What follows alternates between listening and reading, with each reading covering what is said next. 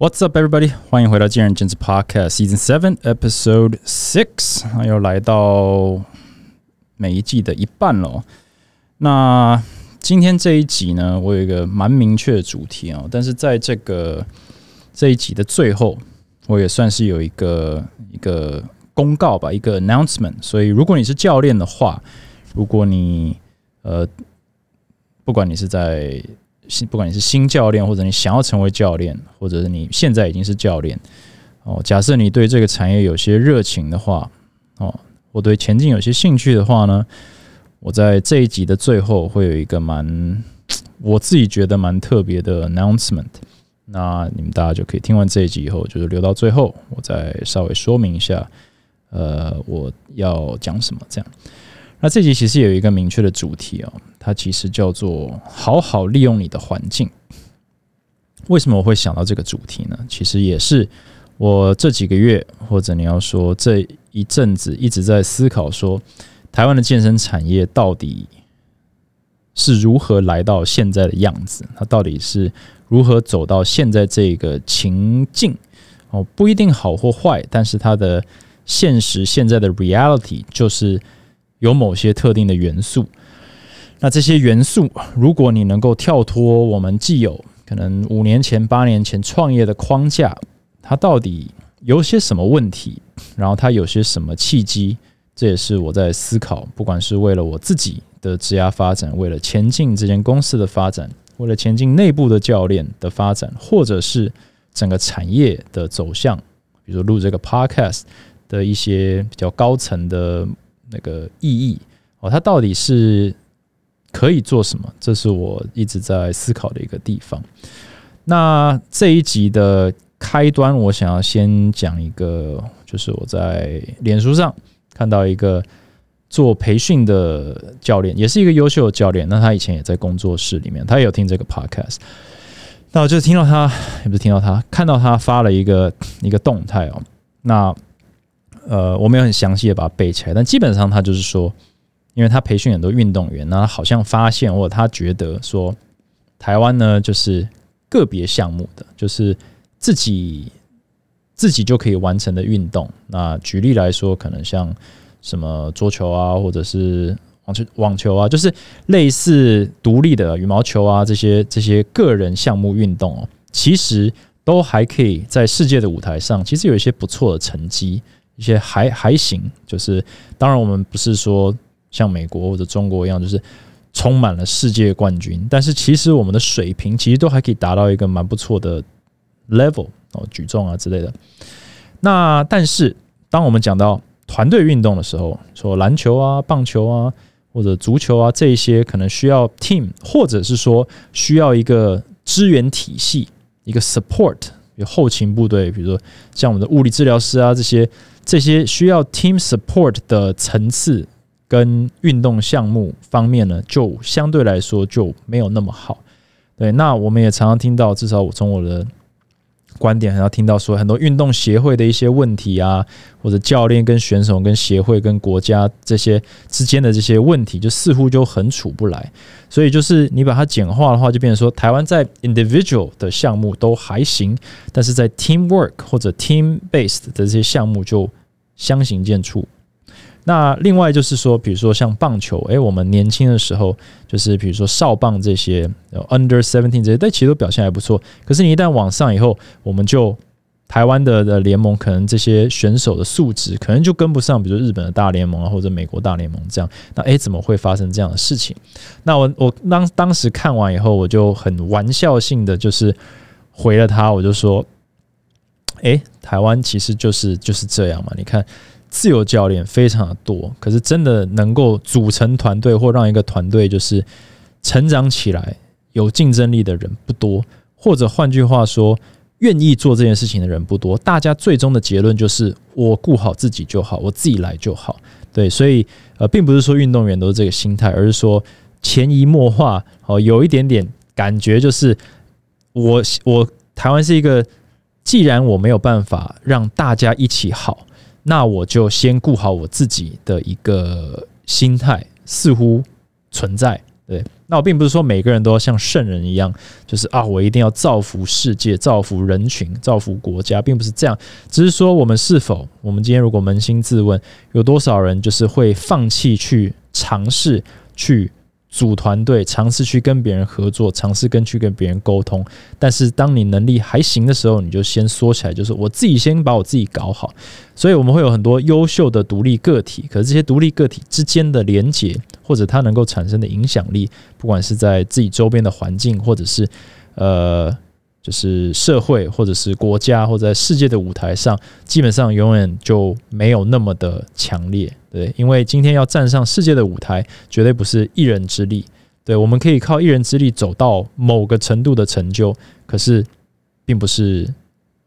绝对不可能成为顶尖顶尖。OK，anyways，那这就是我当时想到的一个东西。那我想要说，那这个的反面就是，是否我们都不太会在一个环境里面运作？对，那你可能你是一个上班族，或者你是在一个健身房里面的教练，那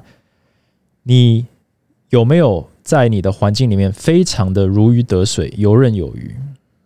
哦，我所谓的意思说，不是你表现的好不好，而是你在这个环境里面你舒不舒服、舒不舒适，然后这个舒适感或者这个成就感或者这一个归属感是你造成的，还是别人给你的？那我听那个大人学的。一个 podcast，我不知道它是最近的还是什么，因为我都是就是有点 randomize 跳着听。那我听到一集，就是它的标题怎么写我忘了，然后我也刻意不回去听，因为我想要记得的并不是它的内容，而是他当时给我的感觉。他讲了一个很有趣的概念，就是呃，来讯问他的人应该是说，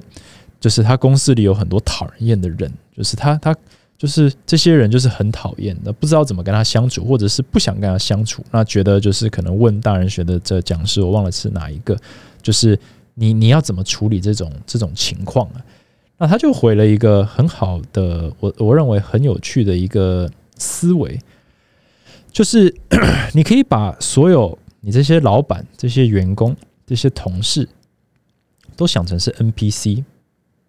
NPC 是什么？NPC 是我们打游戏里面的 non-player character。假设你今天是在一个模拟的世界里面，像我以前玩 World of Warcraft 魔兽世界，或者你玩天堂，或者是你玩呃，现在年轻人都玩什么？OK，anyways，就是你就是玩哦，再老一点的玩 RO 哦，对，就是 NPC，就是它就是电脑的角色。你可以走上去跟他讲话，你可能点他，他就说：“嘿，你好，我的名字是这个，请问今天我可以帮你做什么？”然后他就列出三个选项，可能是买卖，可能是交换，可能是这个什么创造。OK，anyways，就是他对于每一个去碰触到或者接触到的玩家，他的反应是一样的。那这个是什么意思呢？这个意思就是说，我们在接触这一这一个游戏的时候，我们每一个人的体验其实都是一样的。也就是说，我接触到这个这个怪物哦，这个魔王，我要打败他的方式，其实就是一定要这样子做，或者说，我今天要完成这个任务，你就是必须达成这一些，满足这些这个 NPC 给你的要求。你一旦完完成了，他就会把你想要的宝宝物或者是这个装备给你。但是你不照着他的游戏规则走的话，他就一定不给你。对，所以你在打游戏的时候，你很少会或者几乎不可能有人就是。这个 NPC，请你去拿找十个哦，十十个这个狼尾巴，收集完了以后给我，我就给你一把新的宝剑。你不会去跟他 argue 说为什么一定要是狼尾巴，为什么不能是狐狸尾巴？为什么我一定要这样玩？因为你这样子，第一个，你你他不会理你；第二个。你就是拿不到，那有没有人真的因为这样子，比如说他一直拿不到，比如说十个狼尾巴，然后恼羞不玩游戏的？当然是有。可是大部分我们在玩游戏的时候，我们就是照着 NPC 的指令，我们一旦知道说他的要求是什么，我们就照着做，我们就可以得到什么。所以他为什么这样子建议这位听众说，你可以试着去把你的老板、你的员工、你的同事想成是 NPC？他想要表达就是说。在一个职场里面，这个环境的塑造，它一定有它的一套游戏规则。那这套游戏规则必须由你去试图理解到底是什么，对，那一般人可能都不愿意在这方面花太多的心思，他就是希望说事情能够顺顺畅畅的、简简单单的完成，让我能够回家休息，让我能够赚到钱，我就不想想太多了。可是世界并没有这么单纯嘛，所以今天你在跟老板相处的时候，很常会有一种的劳方对资方嘛，就是劳方到底。对于资方不满的地方，还有资方对于劳方不满的地方，假设把对方想成是 NPC 的时候，你可以至少初步的简化问题。资方请劳方来到底是为了什么？就是为了要帮公司赚钱。那帮公司赚钱，股东才会开心，不然的话，开公司干嘛？对，那如果你理解这个游戏规则的话，你呢，在看待公司端的这些政策的时候，你可以至少理解说，OK，公司所作所为都是为了要能够盈利。你并不会拿这个点来说，你看公司只想赚钱，所以他做了这么多事情，因为这件事情就是已经成立的一个 assumption，它就是一个基本的一定会有的元素。公司如果不赚钱，公司干脆不要开。所以，如果有人在抱怨说这个老板只想着赚钱，这是很情绪上一个很奇怪的一个抱怨，因为实际上这就是他老板应该做的事。你应该非常认同他说，老板不想着赚钱，他是一个不合格的老板。OK，那再来就是有时候我们想说，哎，不是这样啊，我觉得我就是不公平啊，我想要给一些建议的时候，那你就想说，NPC 就是你给一个 input，你给一个东西，他就会吐一个东西回来给你。你跟他讲了不正确的话，或者给了他不正确的东西，他就是给你一个回馈，就是不理你。对，所以你给 input 的时候，你要知道你要给什么，也就是你要知道这个 NPC 要什么。那你给。那个得到 output 就是 NPC 会给你什么的时候，你也要知道说，那你想不想要这个东西？假设你今天看到一个 NPC，有两个 NPC，一个是会给你想要的宝物，一个是不给你想要的宝物，你会不会花时间去完成不想要的那个宝物的 NPC 的任务呢？当然不会嘛。所以你必须知道说，我做这件事情我会得到什么，然后你再去选择你要做什么事情。对，那同时你也要知道我必须给什么，我才能够。完成任务，所以今天如果你知道老板是希望能够赚钱，或者需要能够赚更多钱，然后你给他的 input 是会让他赚更少钱，那基本上这个就是一个不会有任何结果的一个 NPC 上的互动。对你必须要能够知道说，诶，那我我给这个建议有没有符合这一位 NPC 老板想要的东西？有的话，那就可以开启一个开关，我们就可以讨论。对，当然游戏就是你知道。一进一出嘛，可是人与人之间的话，你才可以开启讨论说，诶，如果你能，老板，你能够给我这些东西，我可以做到这些东西，O 不 OK？你才可以讨论。可是太多时候，可能同事之间或呃，应该说员工之间讨论的就是说，你看我我们要这些东西，然后我们得不到，或者说老板要这些东西，呃，我不想给。可是基本上没有任何的一个理解，就是说。你想要这些东西，你想要公司提供这些东西，那你有没有给正确的 input？你是说举手就是说我希望加薪，还是说如果我们做到这个，我能不能加薪？我感觉这句话我好像前几集就有讲过，但基本上他就是提到这个概念，就是说你必须去了解你身处的这个游戏，不管是你老板的情绪、你老板的个性、你老板的偏好、你老板的这个内心的想法到底是什么，那你就可以很有效的去。执行这个游戏去完成任务，然后得到你希望的 output。其实同事也是一样。今天，呃，你与同事之间为什么有些同事之间会吵架，或者会不和，或者让这个环境有点臭掉？其实也是你并没有去了解说，那诶，你来工作的原因跟他来工作的原因可能不一样。所以你今天想要他帮忙，你可能需要给他什么？他如果想要你帮他忙，你内心也觉得你需要有一些。对等的交换，可能是他的友情，可能是他的支援，可能是他的这个、这个、这个他的帮忙，他的人脉，哦，都有可能。所以你你要思考说，你在这个游戏规则的或者这个游戏的环境下，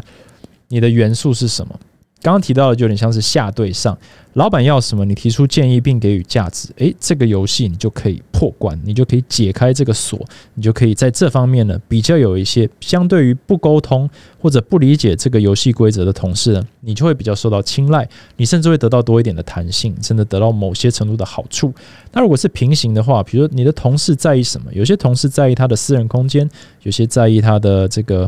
这个他的他的 quiet，但他也许是很在意你帮我我就帮你，或者呢，他很在意说，诶，这个这个同事，这位主管呢，很常关心我，我心存感激，所以他需要我帮忙的时候，我一定是力挺，对，或者是一个互惠，诶，如果你可以帮我把这个学生这个顾好，诶，我的业绩分你一半，就某种程度上就是一种互惠，或者是人情，或者是人脉。那你会发现在公司里面比较成功的人，在这些层面上，他就是知道他的同事的这个 NPC 同事呢，每一个人在意的是什么。我在美国有一个朋友，他他是一个主管，然后他很常开玩笑，就是说他是一个完全没有能力的主管，但他最强的超能力就是他非常清楚的知道每一位同事跟他底下的他管理的人他们在意什么，所以他就跟我分享说，我呢在吃饭的时候，我就会我就会去记录说，诶，这一位同事他是。华大毕业的这位同事呢，他很喜欢看美式足球。这位同事呢，他有三个小孩。他呢，把他的心思在他的管理能力来自于他非常了解他所有的同事喜欢的东西、不喜欢的东西、在意的东西。所以他的管理手段就是他在正确的时间给予他们他们可能会需要的东西，会在意的这个给予他们这个正确的感觉。对。比如说，他很他很疼小孩的一个同事，他他就会帮忙。诶，逢年过节可能就会买礼物给他的小孩，去强化说哇，谢谢谢谢主管。那如果是很在意这个休假的时候，他就诶很在意休假的这些同事出去玩，他就比较愿意在这一方面给他一些，比如说连续天的假期。他在这一方面下很多功夫，所以他开玩笑说，我的整个团队对我死心塌地，不是因为我能力很强，我不是属于那种类型的，但是我破解了就是这些 NPC。他不是用 NPC 了，但我这一集我就是用 NPC 来来传递我的概念，就是这些 NPC 的过关，这个什么过关重点是什么，我都找出来了。所以我觉得这是很有趣的，就是在我的呃生活当中，呃我的朋友当中，其实能够成功的人，其实都是理解游戏规则不是我们来定的，每一个人都有自己的个性，每一个人有自己的需求。每个公司都有自己的目的，每一个求职者跟员工也有自己的在意的点。那这些 NPC 你如何去跟他互动，其实会造就你如何在这个环境里面呢去成功的运转。那刚刚一开始提到就是，诶，台湾是不是就是不是那么的擅长团队运动？那也许就是在结构上，我们就是很长呢，太容易放弃与环呃环境、与同事、与老板、与员工的连结呢？然后我们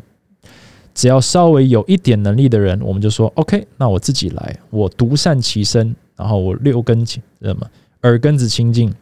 就好。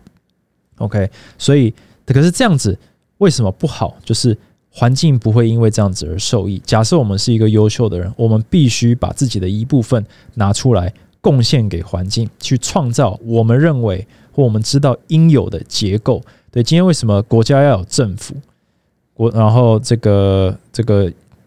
产业里要有公司，为什么不就所有的人都当独立工作者就好？你顾好自己就好，因为在整个这个社会结构的本质上，这件事情是不可能 work 的，它不可能成为一个国家或者大家的生活绝对不会因此而变好。你一定要有一个国家，有一个政府去管理某些层面，其他人才可以过生活。你一定要有一个公司去。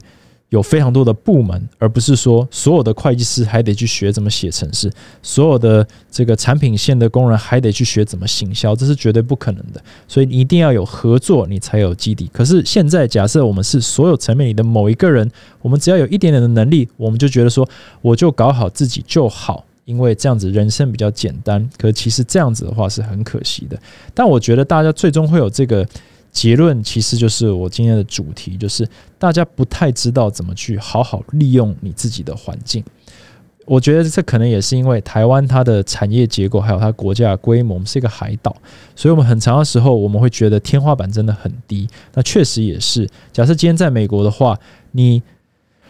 方圆，你大概你还是可以找到方圆百里之内是没有另一位教练的地方，那你在那边就可以当一个教练，说不定也可以养活自己。所以你要说，就是他们的专业整体水平有没有比台湾强？绝对没有，台湾的教练水平绝对是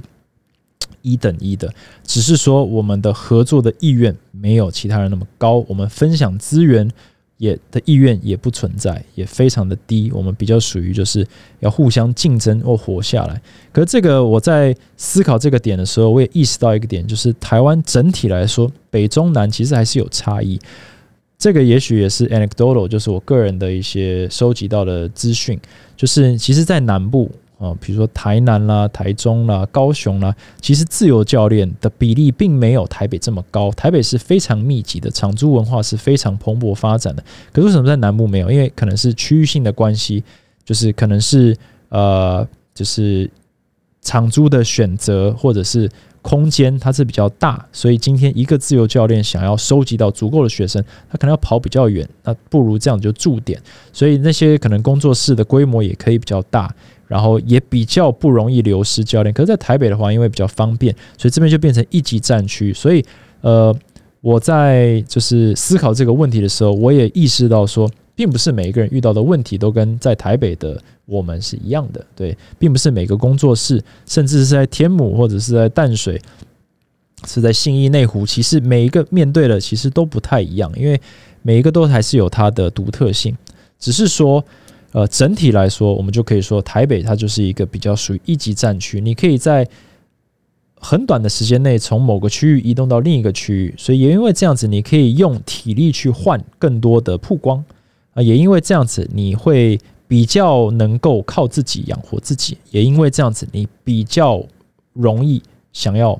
逃脱你的环境或跳脱你的环境。但是为什么我要提醒大家说，我觉得大家真的应该好好利用自己的环境呢？就是说，你应该假设你已经所身处于一个环境了，那我所说的环境不像是说什么你在一个健身房里面当自由教练，然后你这个环境里面有不错的器材，然后有很多的学生，所以你可以就是你知道在这边教课，然后然后也可能获得新学生，这当然是一种环境。可是你今天是想的是，你到底想要成就什么东西？身为一个教练，或者我们在产业里面开公司，我们到底想要成就什么？或者我们的目标是什么？怎么样你才能够深深吸一口气，或者说 relax，说 OK，从这一刻开始，我是比较就是可以呃顺顺的做，不要太就是不断的要日复一日去拼哦，呃，这种感觉就是我不知道有多少教练。现在不管你是优秀不优秀的，有没有那种下个月怎么办？明年我在哪里？三年后我在哪里？五年我在哪里？十年后会发生什么事情的这些压力下，假设你有的话，我觉得你就可以听听看，就是我们到底在努力什么？那你是否应该要好好利用一下你现在处的环境？我们这个优秀的教练，或者我们这个想要完成的目标，不外乎就是成功。那成功，我们英文讲 prosperity 好了，就是你能够很蓬勃的发展，让你有就是遍地开花，各种收入来源都有，都拥有。那第二个就是这些收入来源要稳定，然后要能够持久。假设你今天所做的努力只能够保证你接下来三个月的收入，或者三个月的收入增加，可是你不再不再继续的话，或者呃，不继续努力，它就会消失的话，那这个就是一个你永远都需要付出的体力。那其实是一个蛮辛苦的事情，就是基本上就是有点像是努力的月光族，你是每个月都得重新 deposit deposit deposit，你并没有 build 的任何东西起来。那再来就是意义，你觉得你在做有意义的事情吗？很多教练他觉得教课是非常有意义的，那一个月教两百堂课，把自己累死，就开始变得没意义了，就开始怀疑人生，说我这样子做好像。我不喜欢，对，所以大家就开始找一个 balance。诶，我希望可以只教多少堂课，然后我又可以有什么线上课程的收入，我又可以有一些什么线上学生的收入。我希望我可以卖一些线上课程，那有被动收入，当个讲师之类的。大家就会开始想这些东西，所以意义也是跟也是平衡。但这些东西要怎么发生，大家通常都没什么头绪。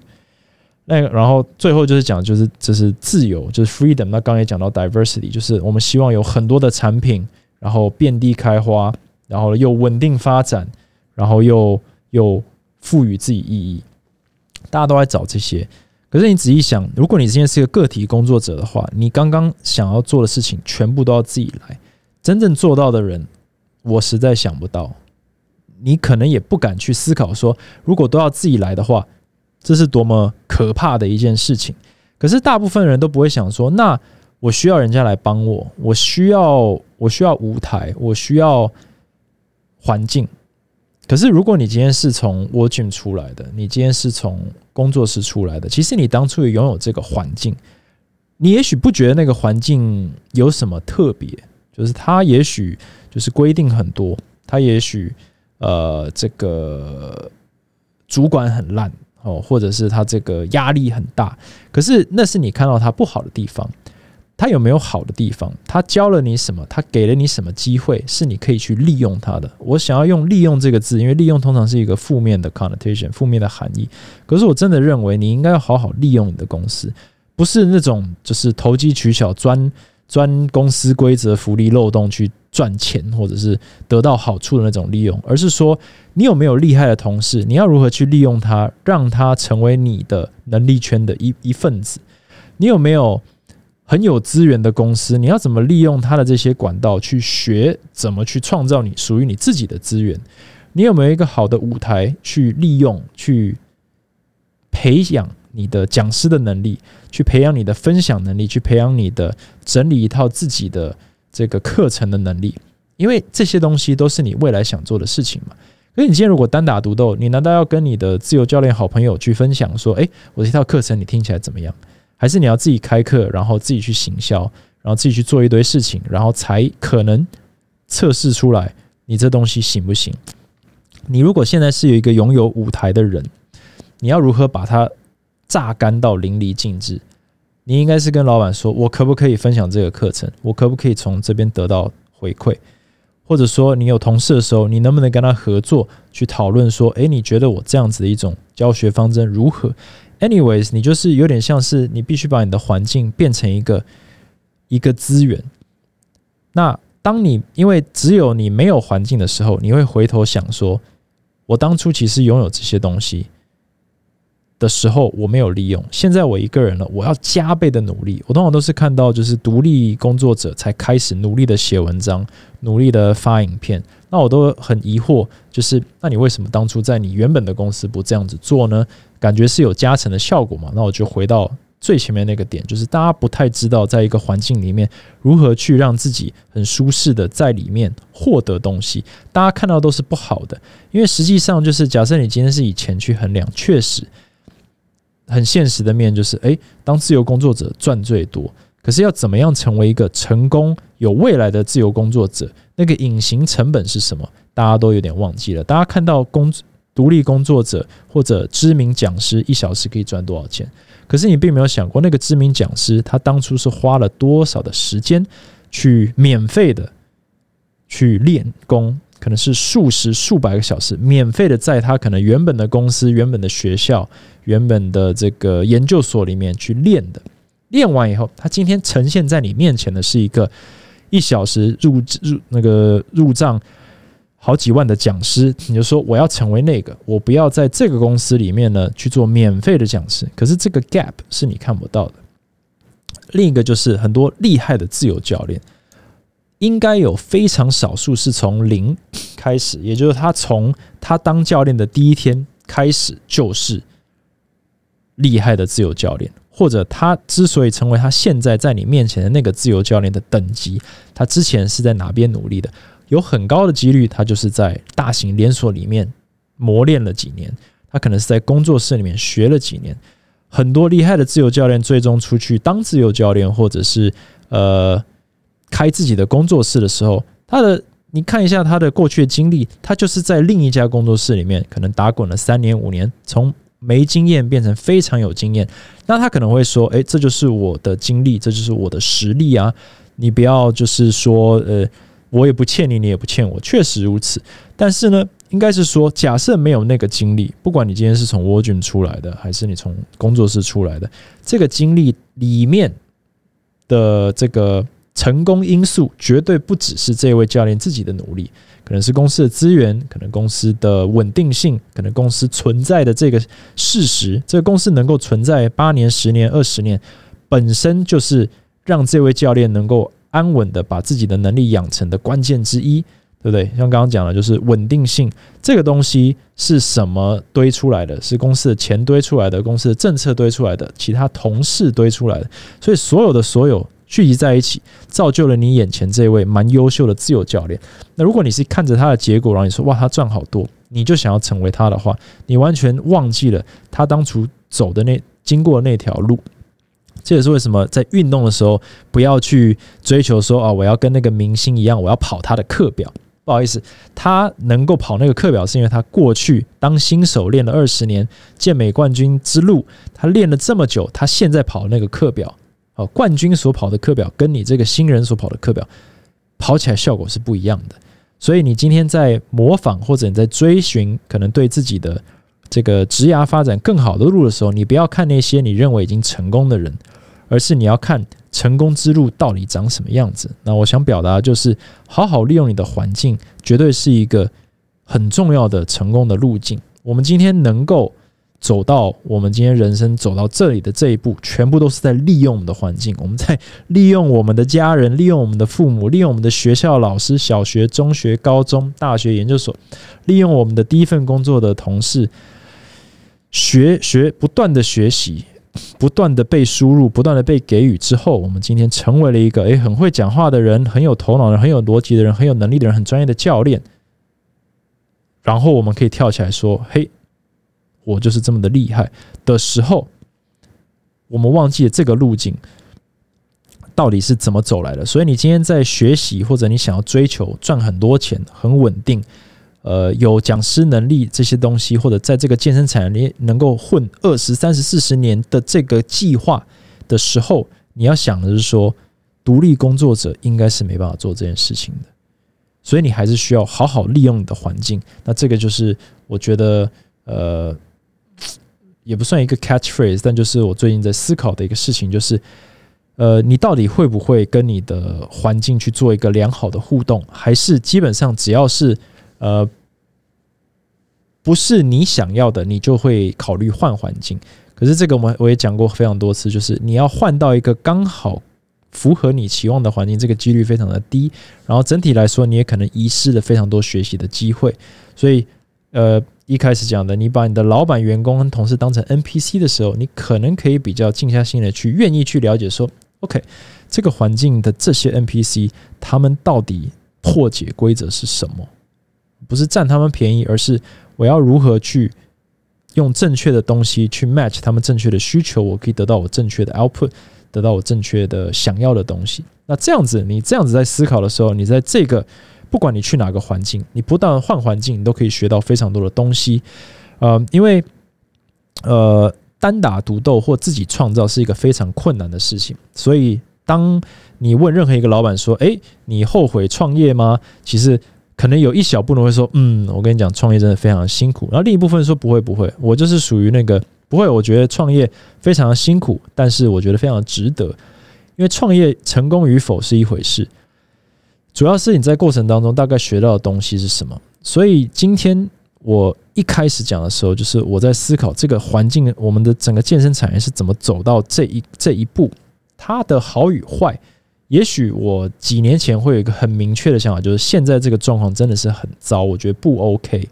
它不应该都是政府的问题、法规的问题，法规不全。啊我以前也讲过这些东西，造成了是一些现况。可是我现在的思维是想说，假设我今天是一个创业者，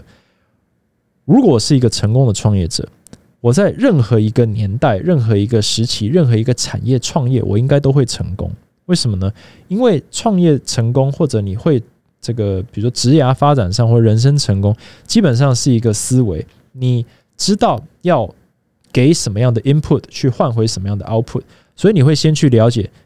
这个产业、这个产品、这个时代它的游戏规则是什么，政府的政策是什么，产业的文化是什么，国家的这个社会风气是什么，你一定会去了解这些。你会做 market research，你才去创业嘛。并不是说你呢就是个优秀的人，所以你到哪就一定要成功，不然就是环境烂。所以如果你是用这样去想的话，八年前我们有一批人就是创了很多的工作室，在更早十年前有一些大公司创了很多的连锁。那这样一代一代下来，到现在有一堆人创了自由教练这个工作跟场租这个工作，那就是时代不一样。那如果你是一个优秀的或成功的创业者，你在看到这个时候，你就必须要有。不同的思维，就说好，假设我今天不是八年前创业，我是现在要创业，我会用什么样的方式创业？对，所以并不是在讨论说啊，你后不后悔八年前、十年前、二十年前创业？其实这个就是有一点就是结果论，就是如果你现在是亿万富翁，你就说非常值得；但是如果你现在只是百万富翁，或者是赔钱的，你就说啊，实在太不值得了。这样子其实就不太符合创业精神，或者不太符合正确的这种努力的这个奋斗的这个精神。对，因为你并不知道你会遇到什么样的状况，你可能遇到经济大萧条，你可能遇到 COVID nineteen，你并不知道，所以这些就结果本身应该不是一个重点，而是说，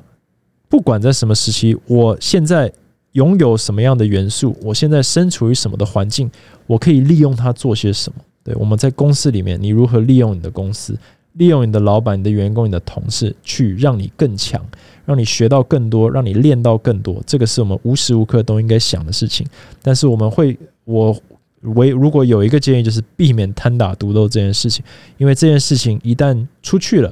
就很难回来。你可以有一定程度的成就，可是你一定不会有最高的成就。那这个其实也是呃大家的一个选择。有些人就是比较适合单打独斗，然后有一个呃。OK 的成就，这就像什么？就像匠人，匠人永远不会是世界顶尖，就算他是世界顶尖，他也不会有规模，所以他影响的人也不会比呃连锁多。好，举例来说好了，就是那个日本最有名的 Shiro Dreams of Sushi，他之前还有一个这个纪录片嘛。好像九十几岁了，他就是开一家店，一辈子就做这个，所以他可以说是这个 omakase 的匠人的顶尖。可是他他的影响力，除了他有名之外，他赚的钱绝对没有真仙多。那你要说他真仙就是一个麦当劳等级的，我说 OK 啊。可是我很常吃真仙，我觉得真仙让世界上让台湾那么多人吃到寿司或吃到生鱼片，那。哪个比较正确？那有些人可能从就是向往，就是成为像 Shiro 这样的一个等级。可是呢，你就知道说，你的成就，也许你愿意跟他赚一样普通的钱的话，那你就成为一个顶尖的匠人没有关系。可一般人都不是这样想，一般人都是我又想要赚到很多的钱，可是我又不想要被环境，我不想要被团队所拖累。他不愿意去 engage 这个团队，不愿意去学习怎么跟环境互动，跟环境去。做一个妥协，然后呢，去看更远的，比如五年、十年后，也许你可以拥有自己的公司，或者你拥有更更广大规模的影响力。这些东西就是呃比较少人会去愿意去投资的，所以呃也是为什么大部分的人很容易都会陷入一个我先独善其身就好。对，大部分的上班族，你一定会有很讨厌的同事，你想说好，我不要理他，我就做好自己的事。那不要来烦我，我就是跟他断绝关系。可是这样子，其实你在这个公司里面的通路，其实就就就稍微比较断掉一点 But regardless，这个呢，就是一个健身产业的现实面。那假设现实面长这样的话，那我们还是得去用现在的游戏规则跟元素呢，去做一些调整，并不是说我觉得这样。呃，我不同意这样子，或我不觉得这样子好，那我们就假装它不存在。因为毕竟，尤其是北部，我们大部分的教练都有这样的思维，就是单打独斗比较轻松，单打独斗赚比较多钱，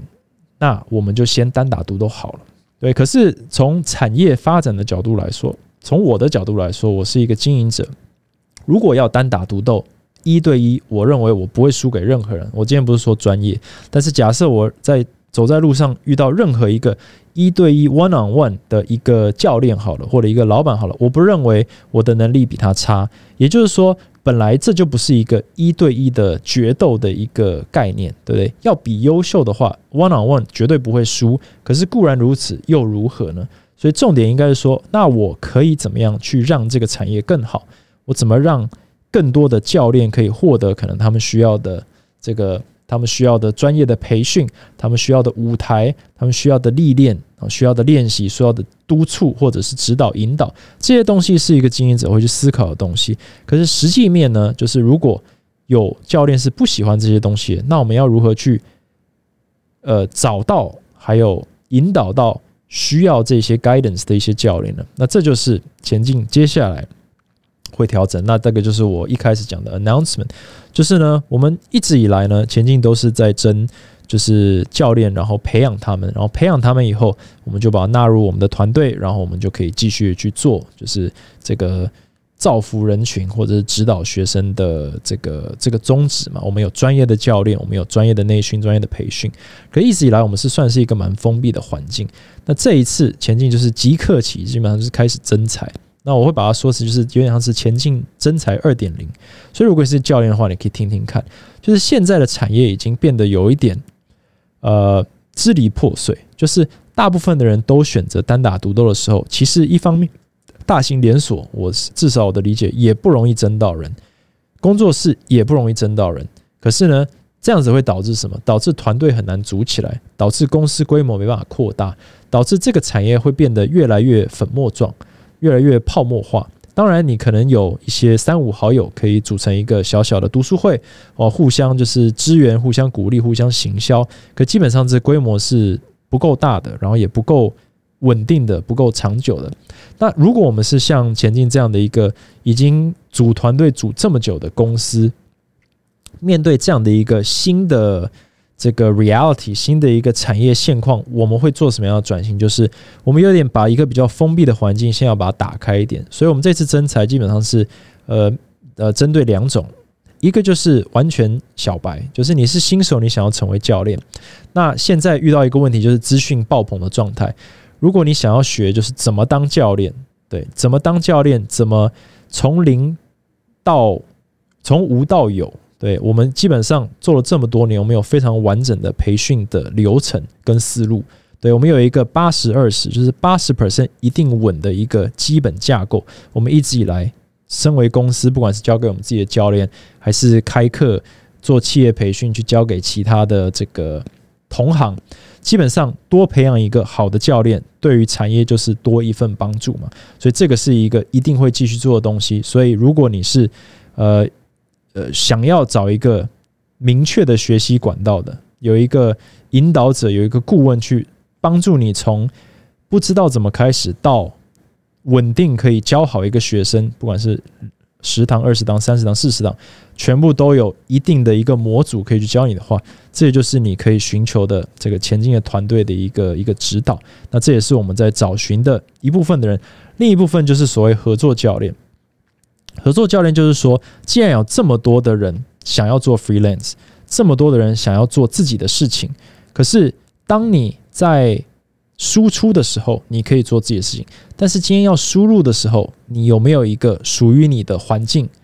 可以利用？对我今天讲，好好利用你的环境，有没有一个环境是值得你利用的？一个环境是值得你来可以遇到跟你志同道合的人去学习，或者是把他们当做一个舞台去练习，不管是练习你的讲师的能力、分享的能力、资讯整理的能力、辩论的能能力，这些东西有没有一个舞台？还是你是比较？散的方式就是每天就是教课教课教课，然后担心学生哪里来哪里来，但是你的成长要交给谁？有些人比较自律，可以交给自己；但有些人比较茫然，那需要交给团队。所以今天前进把我们的门打开，其实就是在找寻这样的合作伙伴。对，这样子的话才可以做到两件事情：一个呢，就是团队可以扩大，我们才可以增加我们的影响力。这是一个很现实的。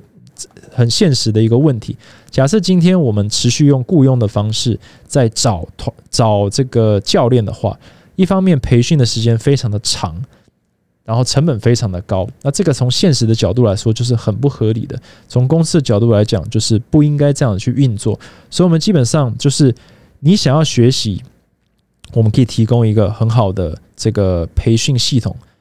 的环境。所以，欢迎任何。想要成为教练的人来加入前进，或者至少这个加入我们的面试，对，那资讯我都会放在我的这个说明栏。或者是你已经是有一定程度资源的教练，你觉得说你想要拥有一个团队去做更好的，比如说呃